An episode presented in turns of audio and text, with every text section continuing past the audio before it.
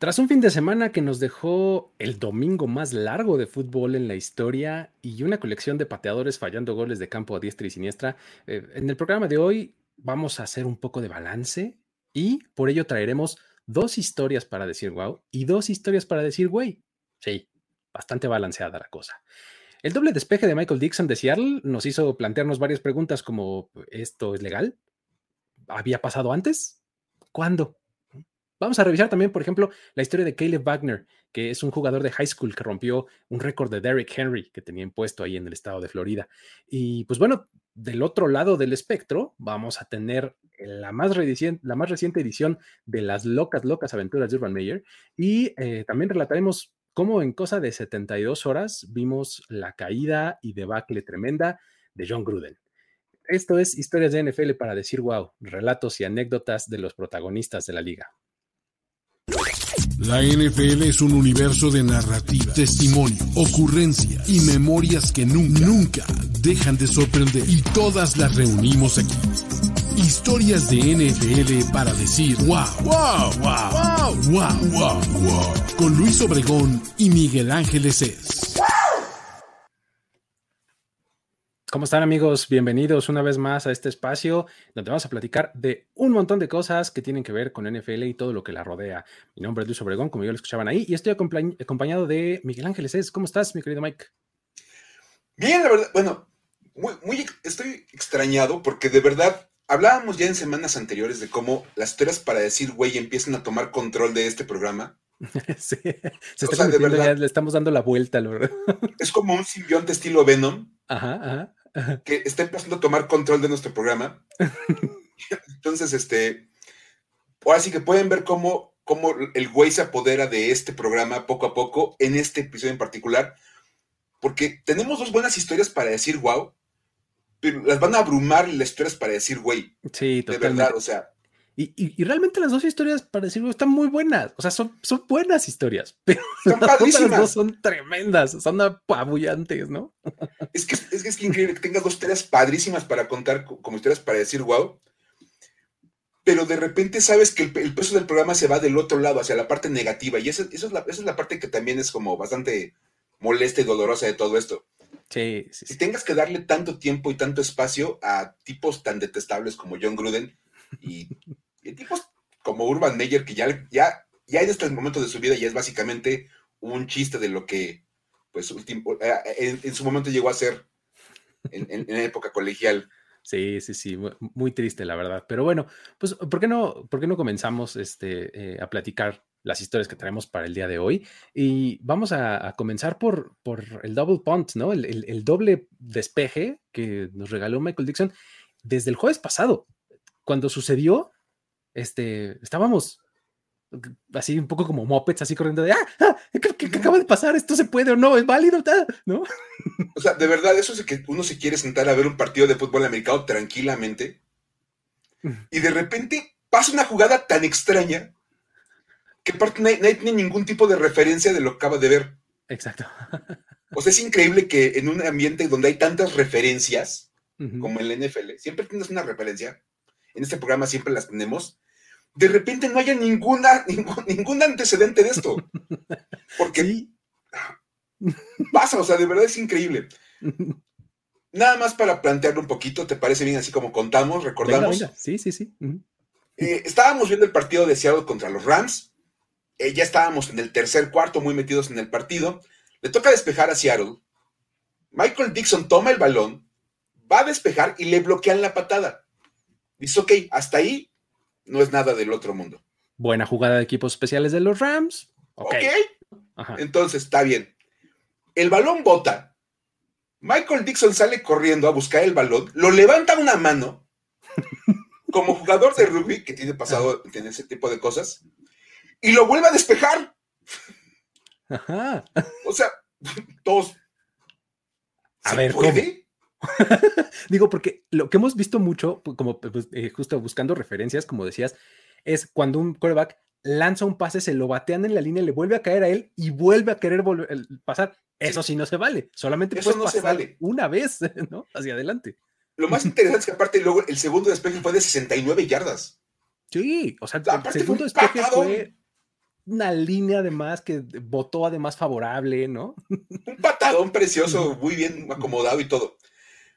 Obviamente en ese momento todo el mundo vio la jugada y la siguiente fue de, ¿esto se vale?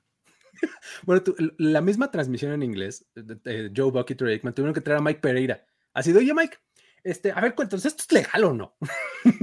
Para empezar, ¿se vale hacer eso? Ajá. Y literal, bueno, los que no, saben, tenemos, tenemos grupos de WhatsApp y tenemos conversaciones, este, todos los del staff de primero y diez, y tú y yo estábamos practicando antes de, buscando las reglas así de, oye, mira, yo encontré esta regla, yo encontré esto otro. NFL Rulebook y a leer. o sea, olvídense del partido, estábamos revisando el libro de, reglas del NFL en ese momento. Sí. Porque era de, esto tiene que tener una respuesta.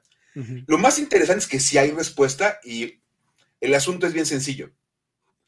Si el, al momento de despejar el balón no, no rebasa la línea de golpeo, se puede volver a despejar. Exactamente. Puedes volver a patear, ¿no? Puedes volver a patear. Y entonces es válido lo que hace Dixon. Aparte, luego se reclamó el tema de la línea de golpeo, que ese es un tema que incluso también hay, hay como, ahí sí hay más referencias, hay más historias. Este, siempre ha habido como el tema de que si el pase fue adelantado de la línea de golpeo, cosas por el estilo. Yo me acuerdo que alguna vez, este, ¿quién fue? El que era coach de los, de los Giants y luego de los Jaguars. Tom Coughlin. Tom Coughlin, ajá. Alguna vez le marcaron un paso adelantado a Eli Manning y él reclamó la jugada y dijo, el pie de mi coreback estaba atrás de la línea. Solamente un pie. De todo lo que es Eli Manning, solamente su pie estaba atrás, pero eso es suficiente para que la regla no aplique. Lo revisaron y lo concedieron. Y entonces la regla dice que cualquier parte del cuerpo del jugador que se mantenga en la línea de golpeo o atrás hace válida la jugada. Entonces ahí vemos, para los que lo están viendo aquí en, formato de video, eh, del lado derecho tenemos la imagen ahí de Dixon, este, pateando y pues, ¿qué será? ¿Que sus hombros están todavía a la altura de la línea? ¿O La línea de, la transmisión ponía el talón del pie de, Dixon en la línea de golpeo. Ajá, exacto. Entonces, eso es, eso es una cosa, fue una cosa milimétrica. Aparte, la toma no ayuda en nada porque es diagonal y entonces no es como perfectamente visible. Al final, creo que todo el mundo estaba tan sorprendido que nadie pudo reclamar nada. Ya fue como, ¿sabes qué? Pues ya pasó, ya, délo. Eh, estamos viendo historia. Vamos a dársela, ¿no? Aparte es historia, porque honestamente, tú me mandaste información acerca de patadas de, doble, de dobles pons, pero no hay ninguna referencia a un partido de NFL. No, hay varias referencias eh, históricas de double punts, este, pero siempre a nivel colegial o a nivel preparatoria, ¿no? Eh, en el colegial desde hace un montón de tiempo ya, o sea, que, que hay ocasiones en las que se ha dado incluso en tazones colegiales y demás. La más reciente y la que más me llamó la atención fue la, que es la, es la más reciente, de hecho, o sea, en 2013, a nivel high school, en Lafayette, Lafayette Central Catholic, que es una que prepara de ahí de, este, de California, intentó despejar dos veces y fue una cosa pues, más o menos similar como esta, o sea, eh, entra a la defensiva, bloquea el punt, sale para atrás mucho mucho el balón, ahí va el punter, lo recupera, empieza a hacer dos, tres este, eh, cortes y cuando quiere patear una segunda vez, se lo vuelven a bloquear. y pues ya de ahí tragedia total y pues ya recupera la defensiva y demás, ¿no? Estuvo peor. Sí. Que te la dos que te la bloqueen dos veces, ni inventes. Sí. sí, o sea, si uno busca historias o referencias al, a, los dobles despejes en jugadas se han dado muchas veces. En prepas. Una cota en universidades, o sea, y cada que pasa es noticia. Sí, de hecho, hoy, hoy escuchaba en el podcast de Ross Tucker, tuvo como invitado y este, justo hablaban del double punt y de la regla y de no sé qué, y Dean Blandino decía, es que esto es algo que los coaches de equipos especiales tienen muy presente. A final de cuentas es su chamba. O sea, imagínate que eres el coach de equipos especiales, tienes que preparar para cualquier posible escenario, ¿no? Entonces, a ver, me bloquean el, despeje. ¿Qué puedo hacer? ¿Cuáles son mis opciones a partir de ese momento? Correr, lanzar pase. ¿Puedo patear otra vez? Sí, la respuesta es sí puede. Mientras el balón no haya rebasado la línea de golpeo en el, en, el, en el, bloqueo, antes del bloqueo, se vale. Y entonces esa es la parte más interesante de esto. Lo, lo, ahí sí, siempre, siempre escuchas la frase de tú eres el experto, tú debes de saber. Pues los especialistas del NFL se saben perfectamente sus reglas. Absolutamente. Pero totalmente las dominan. Y obviamente sabían que podían hacer eso. Y Michael Dixon, cuando la pateó por segunda vez, estaba perfectamente consciente de que eso era válido. Exacto, sí, sale y además se lleva los, la felicitación todos sus compañeros, ¿no? Ahí en el sideline. Sí, por supuesto, porque podía haber sido una jugada desastrosa, además no poder. Sí, o sea, pudo haber acabado en seis puntos para el otro lado, sí, fácil. Sí. O dejar a los Rams en la 20 de, los Seahawks, una cosa totalmente catastrófica, y al final de cuentas terminó bastante favorable en la situación. Pues sí, pues ahí está el, el asunto del el doble despeje de Michael Dixon. Esa fue una historia padre que realmente cuando estaba sucediendo dijimos, ya, o sea, esta va porque va el martes. Esa historia se decidió desde ese mismo jueves, que ya iba a estar en el programa, o sea, de verdad. Exacto, así fue. Pero bueno, este, esa es la primera. La, segunda que traemos también está bastante, bastante padre. Cuando me la mandaste dije, hijo, esta es la clase de historias por la que hicimos este programa, ¿no? Cuando se inventó historias de NFL para decir wow, era para contar cosas como esta. Ya contamos la de Dan Carter hace un par de semanas, también padrísima. Ahora viene este, la de, esta de Derrick Henry, que de verdad es la razón por la cual uno viene a platicar historias. Para contar historias padres, que valga la pena contarle después a la gente, no sé, en la mañana cuando llegas al trabajo, una cosa por el estilo, de verdad, en lo que caminas como para dirigirte a tu lugar de trabajo, pues también lo platicas. Es que fíjate, todo el mundo ubica a Derrick Henry, es un jugador extremadamente dominante, es un corredor poderosísimo. Y resulta que una marca que él puso en preparatoria apenas cayó, no tiene mucho que se la rompieron, y fue un chavo llamado Caleb Wagner, de prepas. Rompió la racha o la marca de más yardas por tierra en un partido de preparatorias. Nada más para que vean esto. La marca de Derrick Henry eran 502 yardas en un partido. Me dio 502 yardas. No sé cómo estuvo la defensiva contraria, pero pues se ve que no eran muy buenos. Se los hizo en 45 acarreos. Aparte le dieron el balón. Sí, todas las veces posibles. ¿no? Porque está, o sea, si la jugada ya te funcionó y te salió muy bien. Hasta que se la aprendan, diría mi coach, ¿no? Así. Así te dicen en el fútbol americano, ¿no? Si la jugada sale bien, repítela y repítela. Hasta que se la aprendan, hasta que ajusten. Hasta que deje de funcionar. Exactamente. Entonces, así la aplicaron. Exacto. Él jugaba en Julie, Florida, entonces ahí pone su marca. Wagner rompió el récord con tan solo 25 acarreos. Wow, o sea. Logró 535 yardas. Uf. No inventes. No hay manera de definir todo eso. Aparte, logró seis touchdowns. Sí, pues claro. Porque, pues, obviamente no había manera de pararlo. Ajá, ajá, Lo más interesante es que su equipo ganó 49-48. Ay, o sea, su defensiva tampoco fue. ¿No? O sea, él puso la marca, pero su defensiva andaba perdida. Sí, sí, sí. O sea, su defensiva no estaba echando la mano. Imagínate que hubiera roto el récord y que hubieran perdido. No, bueno. O sea, Terrible, no inventes. Obviamente, este, eso, eso fue en septiembre, cuando rompe la marca. En ese momento, Derrick Henry contactó a Caleb Wagner por, este, por, Instagram, le mandó un mensaje para felicitarlo, como de, oye, bien hecho, buena onda. Pero ahora, lo interesante de esto, Luis, es quién es Caleb Wagner, ¿no? Sí, no, y, el asunto es, o sea, él, es también un chavo de ahí de, de Florida, de ahí que juega en este en el estado y que pues eh, ya está destacando muchísimo. Eh, y los que capitalizan, digamos, este momento son los Jaguars, porque dicen, a ver, este, pues tú juegas aquí a unas horas de distancia, digamos, los Titans vienen a jugar este fin de semana, ¿por qué no te vienes al partido? ¿No? Porque además, este, eh, cuatro boletos para que fuera al partido, sabiendo que estaba ahí en Florida, pues vente, ¿no? Te mando cuatro boletos, los Jaguars dicen, ah, sí, ya va a venir, vamos a capitalizar este momento y entonces le mandan 10 boletos más para que los lo reparta ahí entre sus jugadores y sus, sus, compañeros, su familia y demás.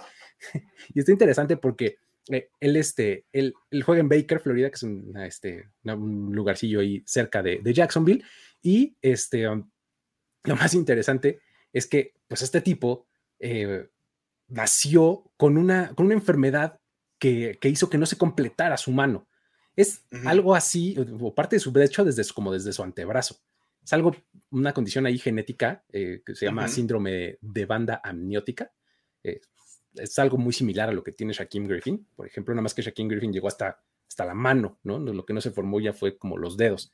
En la parte, en, el caso de Wagner es un poco más arriba, como en el, antebrazo, cuando dejó de formarse ahí eh, la extremidad, ¿no?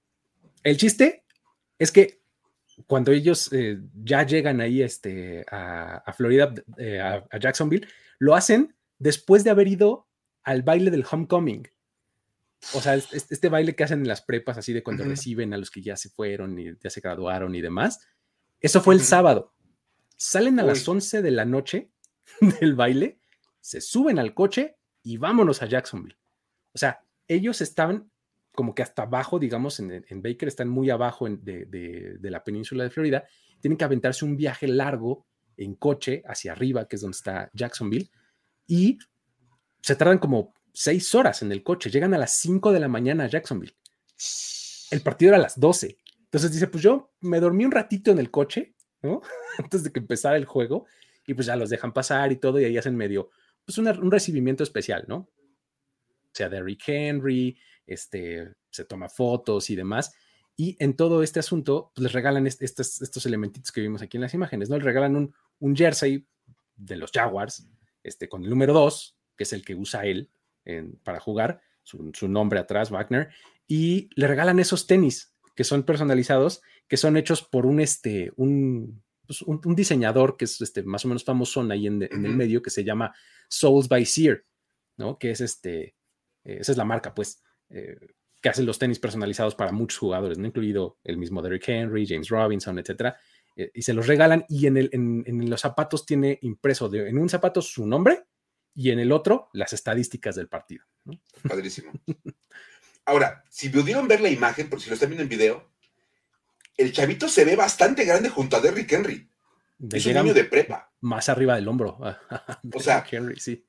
O sea, veanlo así como de, es un cuate de prepa. Ajá se ve bastante, bastante grande. Este, Creo que es como un asunto bastante, bastante interesante. Eh, obviamente es pues, un tipo bastante fuerte y obviamente ha llamado muchísimo la atención a nivel universidad. Ya hay varias escuelas que le están ofreciendo becas, lo cual está padrísimo, porque es muy buena historia. De verdad es padrísimo ver a un chavo con estas, con esas características romperla totalmente a nivel preparatorias. O sea, imagínate nada más por acá nos ponían en, los comentarios este, el buen Jesús Niebla, sacó la cuenta, estuvo ahí como atento, 21 yardas por acarreo. imagínate. o sea, básicamente cada que tocaba el balón no solo era primero y 10, sino que avanzaba 21 yardas, ¿no? o sea, cada que le dabas el balón en promedio se iba 21 yardas. O sea, de verdad es, es impresionante. Sí, sí, sí. Es, un, o sea, un corredor que te consigue cuatro yardas es bueno. Sí. A secas. Cinco es espectacular. Exacto. ¿cómo, clasificas 21 yardas por acarreo? Aparte, por ahí checaba ahorita las estadísticas de este chavito de Caleb Wagner. Este, van cinco partidos en la temporada y lleva como 1500 yardas en la temporada. Sí, sí, sí, es lo que estaba o sea, viendo. como 300 yardas por partido, o sea, es un monstruo. Eh, le van a llover las becas. O sea, qué buena onda que le, van a llover las becas. Y, se merece todas las becas que le quieran ofrecer y toda la fama que le puedan dar. Y, la ventaja es que ahora con lo de los Nils. Ah, uy, qué bueno, va a poder cobrar, claro. o sea, a lo mejor, porque luego la NFL es un asunto mucho más denso y mucho más complicado. Va a poder hacer una lana en la universidad, fácilmente en la universidad que él quiera. Y eso es la verdad, está súper, súper bueno. A mí me encanta esta historia y como bien decías, es la razón por la cual hacemos este programa, para contar estas, cosas. Sí, estas son, las, que nos, las que nos gustan más, pero pues también están las otras, ¿no? Las que como simbionte, como bien ya nos están empezando aquí así como a comer, ¿no? Totalmente, porque muchachos, ya se terminaron las historias para decir wow. Ahora vamos con las historias para decir güey. O sea, no duramos ni 20 minutos de historias para decir wow y ya vamos por las para decir güey. es que empezamos haciendo una chiquita anécdota como colofón, ¿no? Ahora ya es más de medio programa. O sea, de verdad, las historias para decir güey, las originales, eran un parrafito de cuatro renglones en nuestra escaleta. Ah. La pura anécdota. Y la platicábamos bien leve ya. Ahora hay que hacer hasta investigaciones. sí, sí, el, Departamento de Datos e Investigación de Historias para decir, wow. ha trabajado arduamente. Formado por nosotros dos. Exacto. Pero pues, ¿qué les digo? Pero bueno, digo, hay un par, hay un par, ¿no? Porque, pues, digo, no podemos dejar de actualizar a la gente este, en el más reciente episodio de las locas, locas aventuras de Urban Meyer. De hecho, vamos a manejarlo así. Esto es como una, nueva entrega de las locas, locas aventuras de Urban Meyer en el NFL. y luego va la historia para decir, güey, de la semana, que es, yo creo que la de la historia. Sí, sí, sí, total. Vamos a empezar con Urban Meyer y sus preguntas. O sea, por amor de Dios, ya pasamos por todas las etapas de Urban Meyer. La agencia libre, el draft, los entrenamientos, los, primeros partidos, su declaración de cada semana es como jugar contra Alabama. Y Alabama ya perdió, pero los Jaguars no logran ganar. Total que, bueno, a ver. La de, la de eh, vamos a cortar a los jugadores que no se han vacunado, ¿no? O sea, cuando lo están este, demandando por, este, lo llamaron a declarar, porque había cortado un cuate que era acusado de racismo. Y entonces, este, es un asunto bastante extraño, pero bueno. Este, Ahora resulta, ahora vamos con la conferencia de prensa. Después de perder con los Titans, en el partido donde Derrick Henry conoció a este chavito y todo, o sea, porque todo va relacionado, le empezaron a preguntar algunas cosas los reporteros, es su labor, preguntarle sobre qué pasó en el partido. Y lo más interesante es que Urban Meyer tenía las mismas preguntas que ellos. O sea, él sabía lo mismo. Es que, bueno, eh, primero digamos el qué y luego editorializamos. Venga. Total que después de perder 37-19 con los, con los Titans, le empezaron a preguntar cosas a Urban Meyer en su conferencia de prensa post partido, que la tienen que dar todos los coaches. Y lo mejor de todo es que, mira, hay preguntas muy puntuales, que son las clásicas preguntas de los, reporteros. Dicen, coach, en cuarta y una, eh, en cuarta y gol en la uno de los Titans, fueron con una jugada tal, ¿por qué intentaron un coreback sneak con Trevor Lawrence? La pregunta es válida. Sí. Es una pregunta completamente de fútbol americano, pero la respuesta de Urban Meyer es todo menos una respuesta de fútbol americano. Dice que no lo mandaron porque no estaba seguro de que hubieran entrenado esa jugada. Palabra clave, no estoy seguro. O sea, no sé. ni, siquiera puedo decir no lo entrenamos. Dijo, no estoy seguro de haber entrenado la jugada. Aparte, Trevor Lawrence nunca ha hecho un coreback sneak porque pues, nació hace como tres semanas o algo así. No, aparte dices, bueno, sí, cuando vas 69-2 en tu vida como jugador, tal vez no ocupes hacer un coreback sneak. Pero llegas al NFL, tal vez se lo quieras enseñar. Tal vez pudieras intentarlo, ¿verdad? Pero este, entonces dijo, pues nunca lo he hecho y pues por eso no estoy seguro de que lo hayamos ni siquiera entrenado. Lo más divertido es que después entró Trevor Lawrence porque dice, es que no estoy seguro si él se siente cómodo, ¿no? Este, sí, no sé si, él vaya a sentirse cómodo haciendo un coreback sneak, porque nunca lo ha hecho. Y entonces, pues, pues, por eso capaz que ni le entrenamos, no estoy seguro. Entra Trevor Lawrence a dar su conferencia de prensa después y le dice, oye, lo del coreback sneak. No, o sea, si lo hemos entrenado. Yo me siento muy cómodo haciendo la jugada, yo la puedo hacer en cualquier momento. Simplemente, pues no la mataron. o sea, o sea, tenemos Lawrence, que pues, evidentemente es el coreback, entrena y dice, sí, sí lo entrenamos. Y sí, me siento cómodo haciéndolo. Nunca lo he hecho en un partido real, pero lo puedo hacer. Claro, pues nomás mándenme la jugada y listo, porque no estoy en ese momento de mi carrera, ¿no? En donde yo hago el ajuste y me, me aviento el coreback sneak, ¿no? Sí, o sea, estoy esperando las señales del sideline, ¿no? Pero el coach ni siquiera sabe si eso se, si eso se puede hacer porque no sabe si ha entrenado. Exacto, no estoy seguro si se entrenó o no se entrenó. Porque él no tiene por qué saber esas cosas, ni que fuera el head coach. Exacto, pues ¿qué, qué estamos esperando de él, ¿no? O sea, él porque tiene que saber lo que la ofensiva entrena y lo que no entrena. Después viene la le preguntan por la decisión de poner a Carlos Hyde en la última serie, cuando Jim Robinson estaba jugando, la verdad, bastante bien, había tenido un partido bastante decente, dentro de todos los este, problemas que tuvieron los Jaguars. Y dice, pues la verdad no sé por qué no estuvo en el campo. O sea, aparte yo no hago micromanagement de mis, de mis, coordinadores. Ellos deciden esas cosas. Ellos deciden esas cosas, yo no les ando preguntando por qué ponen a tal jugador, yo no le pregunto, oye, ¿por qué no pones a este? Pero, pues no es tu chamba como head coach hacer ese micromanagement. Exacto, es que, que, no te reporta a ti. ¿no? no, puedes simplemente decir, oye, ¿por qué está jugando Carlos Hyde? Exactamente. Tal cual. Ves que entra en cuarta y uno y dices, no, no, no, no, güey, James Robinson, por favor. O sea, no, no, no. el titular es James Robinson. O sea, yo sé que seleccionamos a Travis Etienne en primera ronda, pero está lastimado. Ajá. Entonces, pues, James Robinson, ¿por qué no lo están poniendo? Como head coach lo puedes preguntar, tienes toda la autoridad para preguntarlo. Y hasta para cambiar la decisión, porque pues... Totalmente, ¿sabes qué? Vamos con James Robinson. Y bueno, dijo, dijo que aparte, pues igual estaba golpeado. Tampoco estoy seguro, no, estoy muy seguro, pero creo que estaba, no sé si estaba lastimado o algo, tal vez por eso no estaba de hecho, dentro, ¿no? De hecho, dijo que iba a preguntar. o sea, en la conversación, oigan, no, pues no, no sé, a lo mejor está lastimado. Déjenme, le pregunto a los, a los, a los coordinadores ofensivos y a ver qué me dicen. James Robinson salió también a dar, a dar, declaraciones y nunca habló de estar golpeado. Oye, ¿estabas lesionado o algo? No. Bien, todo tranquilo. Hijo, cabrón. No puede ser. O sea, aparte los jugadores están ya básicamente acuchillando a su coach en, las declaraciones. sí, sí, sí. Después, le preguntan por la defensiva. Esta es maravillosa. Le dicen, coach, la defensiva por momentos se ve perdida. O sea, se ve que no saben dónde va su asignación, están perdidos, da la impresión de no saber qué está pasando en el campo. Y la respuesta de Aaron Mayer sí es, sí, yo también vi lo mismo. Voy a preguntar. Así como, sí, ah, qué cosa. no, está, cañón, o sea, sí está bien, está bien mal.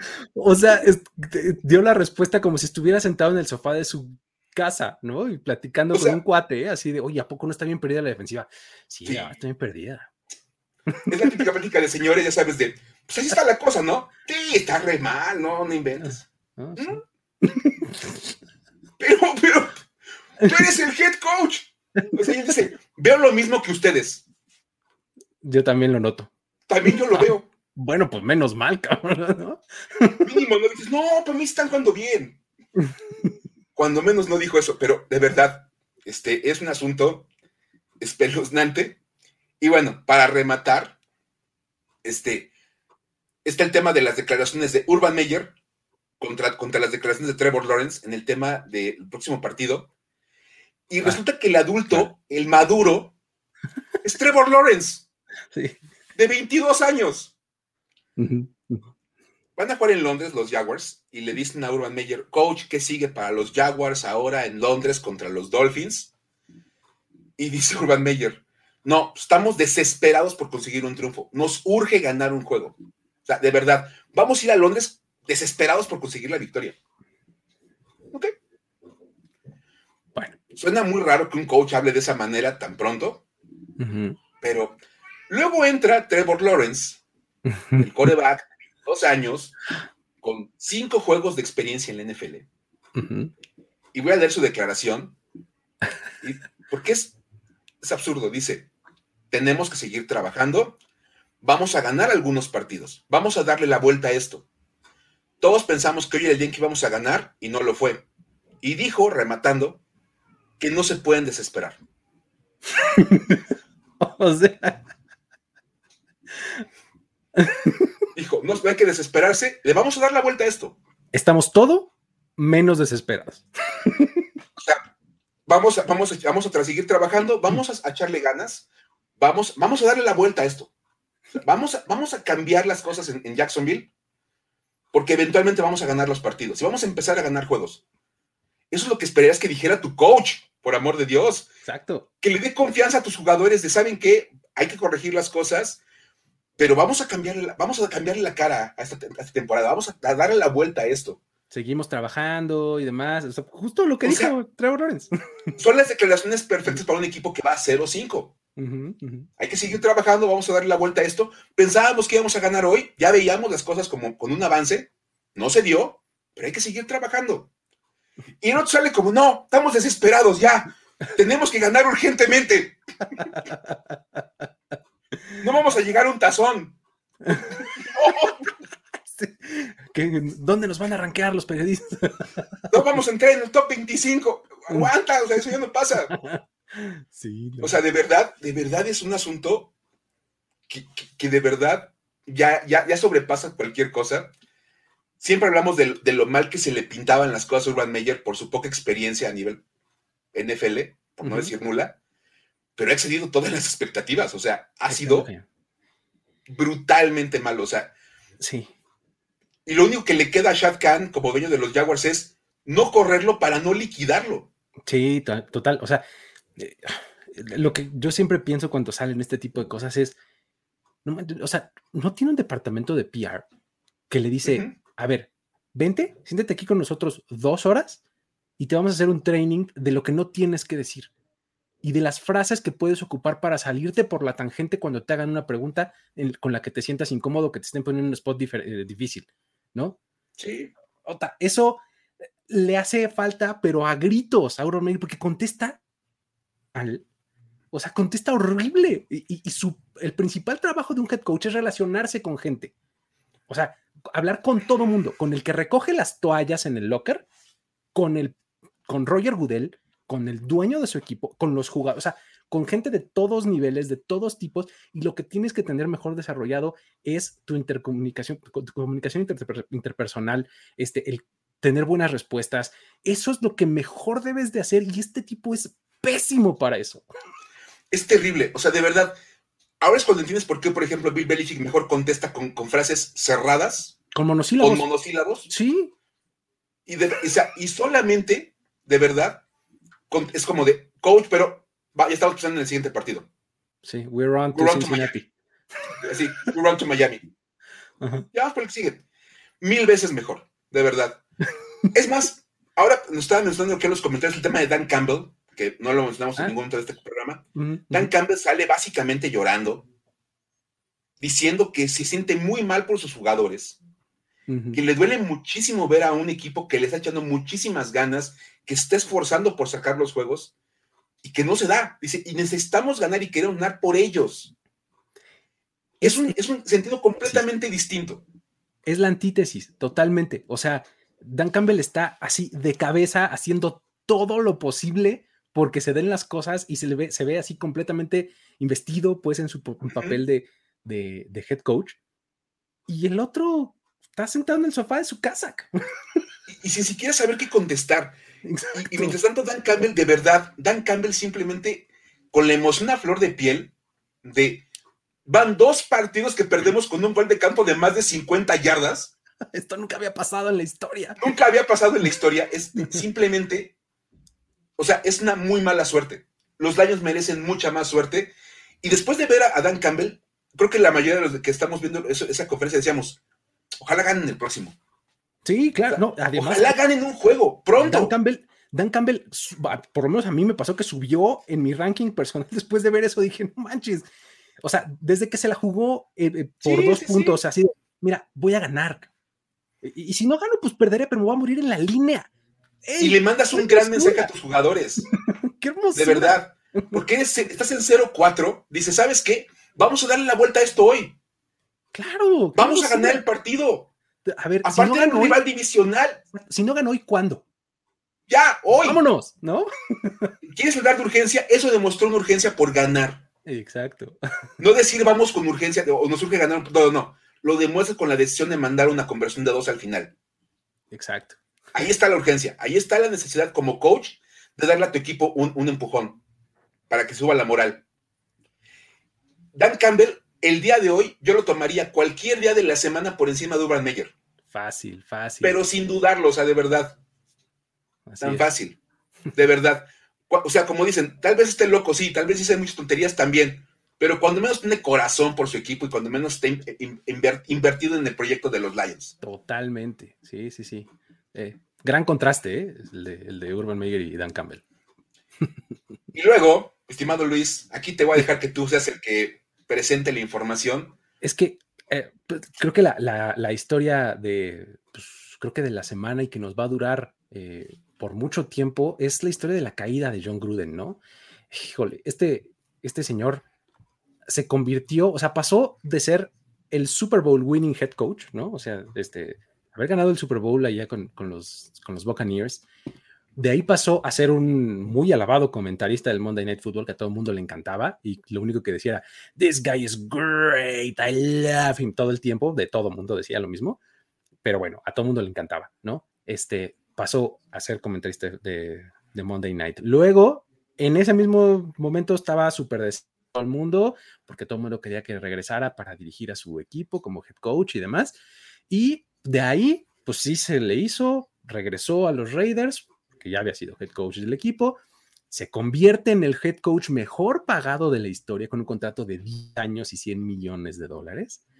Y en cosa de cuatro años, eh, ahorita y en cosa de 72 horas, digamos, o un poquito más, es este, es el paria de la sociedad, ¿no? Así pasó de lo más alto a ser escoria. ¿Por qué? ¿Por qué fue todo esto? Pues, eh, como les decía, en un fin de semana, como dice la canción, todo se derrumbó, este, porque, pues, así, las cosas escalaron rapidísimo, una detrás de la otra, ¿no? Lo más, lo más curioso es que todo esto empezó con aquella investigación del Washington Football Team, ¿se acuerdan? Cuando la, cuando la NFL estaba, o bueno, ni siquiera la NFL era un, tercero, estaba investigando las culturas estas eh, tóxicas al interior de la organización, ¿no? Que el acoso, que todo este tipo de cosas. Y que, pues bueno, se acuerdan también que terminó en este famoso reporte verbal de 15 minutos, ¿no? Pues bueno, en, esa, en esa investigación, eh, una de las acciones que se, que se tomaron fue eh, que se solicitó revisar 650 mil correos electrónicos. O sea, no 650 mil usuarios de correo electrónico, sino 650 mil mensajes de correo electrónico. 650 mil. Entre ellos se encontraron algunos de ya varios años atrás en los que John Gruden, en su etapa en la que estaba como comentarista de ESPN, eh, estaba intercambiándose comunicaciones con Bruce Allen, que entonces era presidente del equipo de Washington en ese momento. Cabe aclarar que estos dos puntos tanto en Tampa Bay como en Oakland. Ahí más o menos el mismo cargo tenía eh, Bruce Allen en, esos otros dos equipos cuando, cuando Gruden era head coach en ellos. Y bueno, todo empezó con el viernes pasado, se dio a conocer ahí por medio de un Wall Street Journal, que en uno de estos emails se había encontrado, eh, en uno específicamente, en, en, uno en donde se refería de Morris Smith, que es el presidente de la NFLPA, de la Asociación de Jugadores, con un término racista, derogatorio y demás. Entonces, salió esta nota y pues bueno, como que medio se empezó a hacer ahí escándalos y de hoy, uy, ¿qué está pasando? Eh, empezó como medio a crecer el viernes y entonces obviamente la prensa le pregunta a Gruden, oye, ¿qué onda con esto, no? Este, ¿qué, qué nos puedes decir al respecto? Y pues la respuesta de Gruden inicialmente es, no, no recuerdo haber escrito algo de eso pero bueno, me disculpo, ¿no? Este, no tenía yo la intención. O sea, ¿cómo? ¿No te, no te acuerdas haberlo hecho, pero te disculpas? Pero pues, igual y si lo hice, entonces perdón. Exacto, ¿no? Entonces, este, y, todavía remata esa declaración diciendo, no, hombre, yo no tengo ni un pétalo de racismo. ¿eh? Y, y, lo he demostrado a lo largo de 58 años de vida que tengo. ¿no? Ok. Entonces, pues ahí este, el asunto más o menos seguía y se le daba vueltas a la noticia en los medios y demás.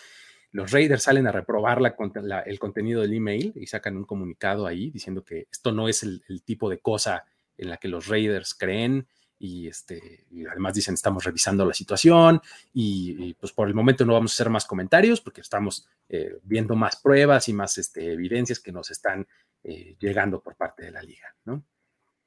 Ahora, el lunes, bueno, en medio está el partido contra los Bears, el domingo, en donde los Raiders no pueden más que meter nueve puntos y pierden contra los Bears.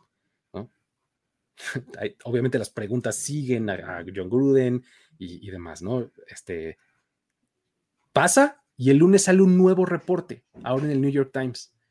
Aquí se da a conocer que eh, que en el, reporte anterior, este de, el término derogatorio contra Demore Smith, no, eh, no era un hecho aislado, ¿no? Sino que ya tenía toda una colección de emails en donde desplegaba una deplorable colección de adjetivos indeseables, o sea, que van desde sexista, homofóbico, racista, eh, cualquier conducta tóxica que eh, últimamente hayamos identificado como tal, estaba como que identificada en algún email, ¿no? Porque además se iba para todos lados, ¿no? O sea, desde dueños de la liga, desde el comisionado, eh, árbitros, a todo mundo le daba con todo y refiriéndose a ellos por cuestiones que distaban mucho de ser objetivas, ¿no? O sea, dijeras, bueno, pues es que está haciendo mal su trabajo y lo critico por esto, y estoy criticando su trabajo. No, los criticaba a nivel personal y los insultaba a nivel personal, que ahí es donde creo yo que está este, lo problemático de la situación. Por supuesto. Todo esto se reportó eh, que había muchas comunicaciones en donde eh, se notaba que, por ejemplo, Gruden se oponía a que las mujeres estuvieran integrándose a la NFL como oficiales, ¿no? Cuando llegó Sarah Thomas y todo esto, John Gruden no le pareció y ahí lo decían los emails, ¿no? Con términos este, indeseables. También reprobaba, reprobaba la conducta de Roger Goodell ante las, de las protestas de los jugadores durante el himno nacional. O sea, todo este asunto de Colin Kaepernick y de este, um, su compañero, el safety, se me olvidó su... Em, Eric Reed. Eric Reed, exactamente, ¿no? Eh, todo eso, él decía que Roger Goodell lo estaba haciendo muy mal y que pues le decía de cosas a Roger Goodell, ¿no? Luego, también, en esos mismos términos insultantes, eh, diciendo cómo había presionado, o sea, desde su punto de vista, porque seguramente ni, le constaba ni nada, pero que Roger Goodell había presionado a Jeff Fisher para seleccionar a Michael Sam.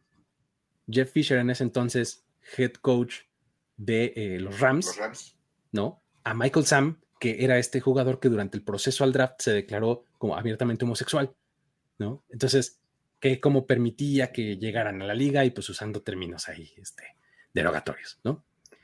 Por si fuera poco, si esto no, las declaraciones no fueran suficientes, también, habían, también encontraron comunicaciones en donde intercambiaban fotografías de mujeres o con poca ropa o de plano toples, entre las cuales se incluían a, las porristas de Washington. ¿Se acuerdan de este rumor que, hubo, ¿no? De, de, este, del Snyder Cut, ¿no?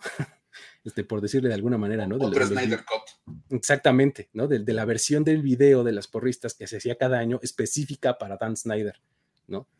Pues resulta que John Gruden era de los beneficiados ahí, este, de, poder ver ese Snyder Cut, ¿no? Este, y pues bueno, resulta que durante el partido de lunes por la noche ya nos enteramos que Gruden había renunciado a su puesto como head coach en los Raiders emitió un comunicado por medio de la cuenta de los Raiders que decía algo así como quiero mucho a los Raiders y no puedo ser una distracción. Gracias a todos, este, nombraba algunos y mi intención nunca fue la de lastimar a nadie. Ok. Vamos a entrarle a la plática. O sea, ¿cómo ves tú esta situación? O sea, de entrada, 650 mil correos electrónicos y los que salieron fueron los que incriminan a John Gruden. ¿Qué hubo ahí? Mira, hay muchos, hay muchos ángulos para, leer este, en, esta información. De entrada, cuando empezaron a, darse las noticias, decían correos del 2011. Y de repente mucha gente dijo, bueno, ya pasaron 10 años, la gente cambia en este tiempo, uno se va reconstruyendo durante su vida pero luego te dicen que el último correo fue del 2018. Exacto. Tampoco es como tan antiguo. Luego, el tema de John Gruden da la impresión de que de verdad como que había que buscar a alguien a quien ponerle toda la culpa en este tema como para desviar la atención, porque se nos olvida que todo esto sale por la investigación a Washington.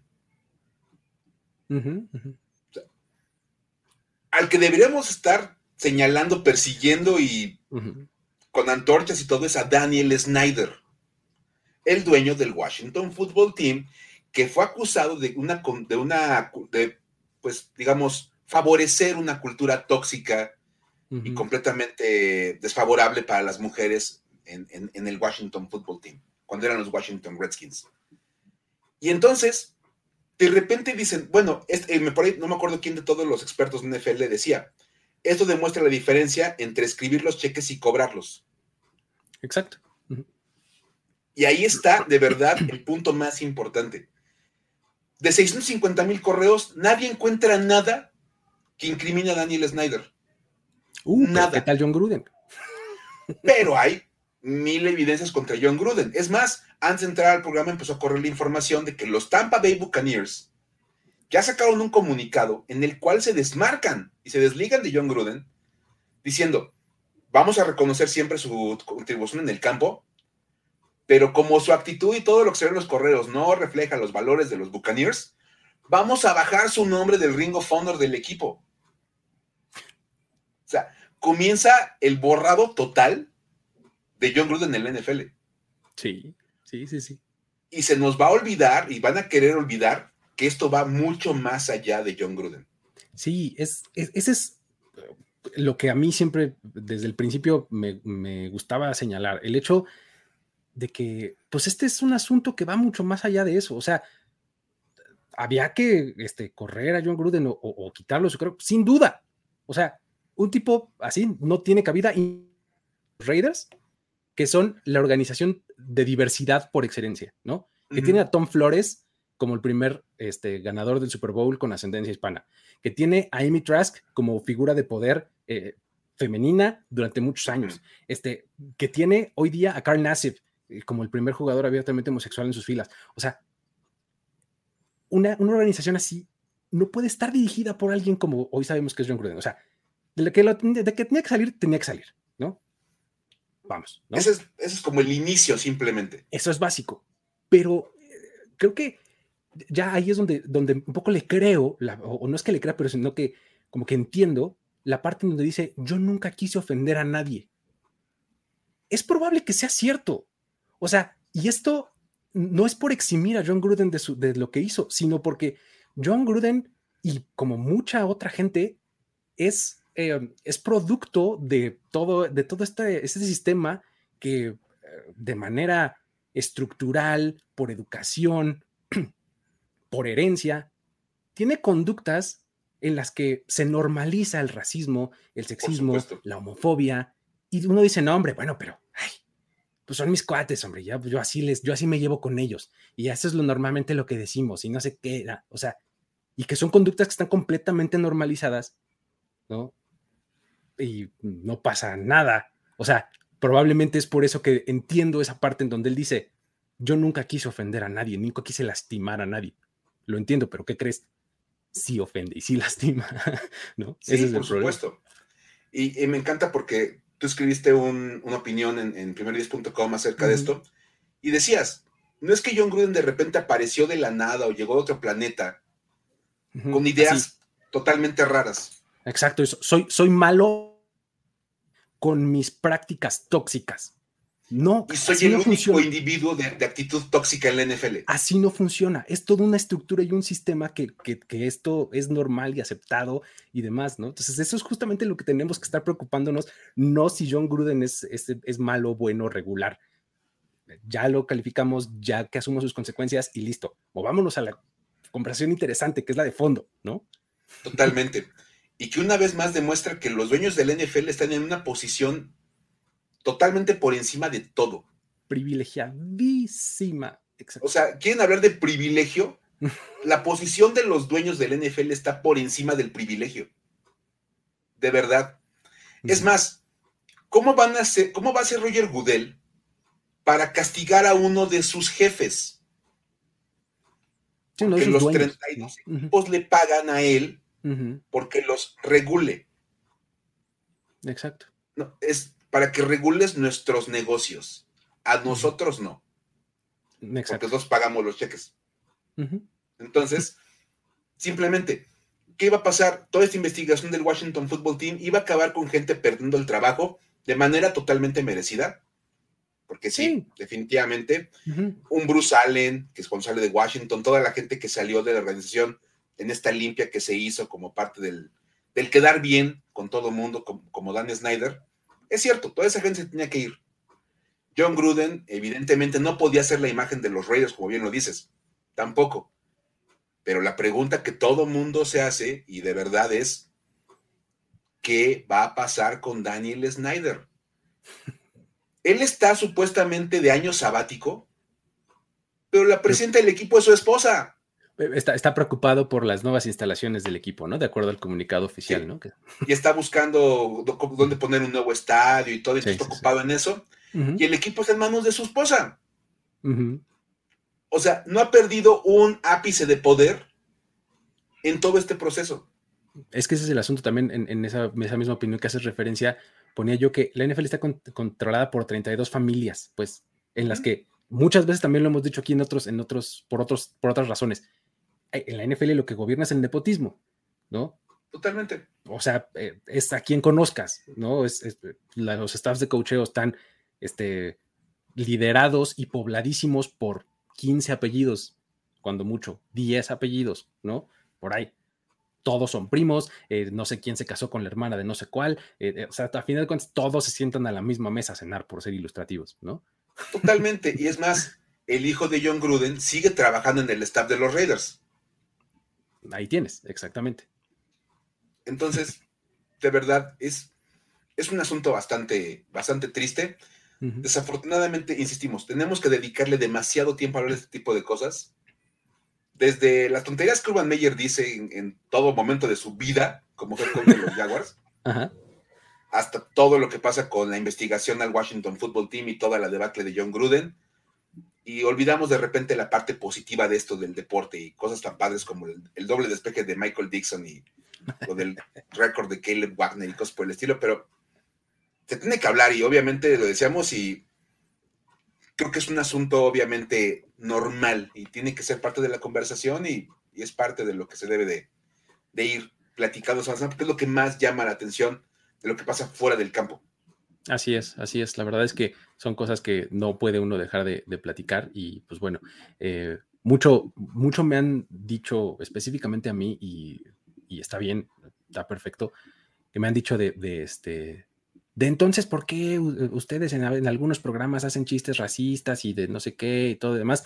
Es, es una conversación bien compleja la que, la que de, este, de abordar, porque para mí el humor está en una línea este, borrosona y demás, que, o sea, me podría quedar media hora más hablando del tema. Pero siempre lo que les contesto a ellos, a los que me dicen eso, es, estoy completamente consciente de eso. Y es algo que ocupa mi cabeza muy seguido, muy, muy, muy seguido. Entonces, es una conversación larga y, este, y, que algún día tendremos. O sea, creo que ahorita no es el momento, pero este, quiero que sepan que, los, que estoy muy consciente de eso. ¿eh? No crean que no. y, que a fin de cuentas creo que todo lo que va pasando en este tipo de cosas van generando esta, esta conversación y obviamente hace más evidente que se tiene que hablar de estos temas. Entonces, es parte de... sí, sí, sí, así es.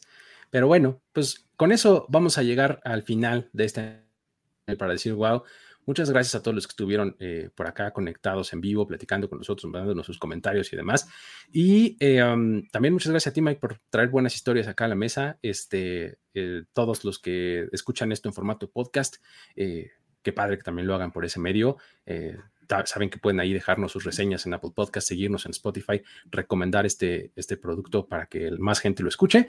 Y pues nada, con eso nos despedimos y nos vemos la próxima, ¿no, Mike? Claro, acá vamos a estar listos. Ojalá, ojalá con más historias favorables. Ojalá esperemos que esta semana traiga historias padres, cosas padres para contar. Es que esta semana teníamos un montón. O sea, este programa pudo haber sido completamente diferente. Pero apareció. ayer en la noche cambió. Hubo que reescribir casi, casi medio programa. Exacto. Dar historias y todo. Porque de verdad ocupaba demasiado tiempo John Gruden y, No podíamos dejar fuera a Urban Meyer, de verdad. Entonces, ojalá la próxima semana tengamos un poquito más de guay, un poquito, un poquito menos de güey. Exactamente, así es. Con eso nos despedimos. Este, nos vemos la próxima semana. Hasta la próxima. Bye bye. Esto fue Historias de NFL para decir wow, wow, wow, wow, wow, wow. Los relatos y anécdotas de los protagonistas de la liga directo a tus oídos. Con Luis Obregón y Miguel Ángel S. Voz en off, Antonio Sempe. Una producción de primero y diez.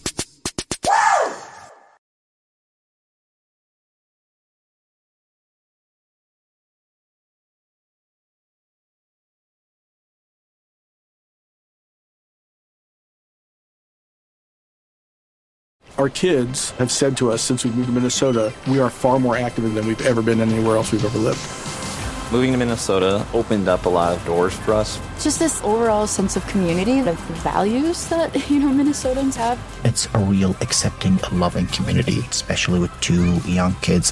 See why CNBC ranks Minnesota number four best state to live and work.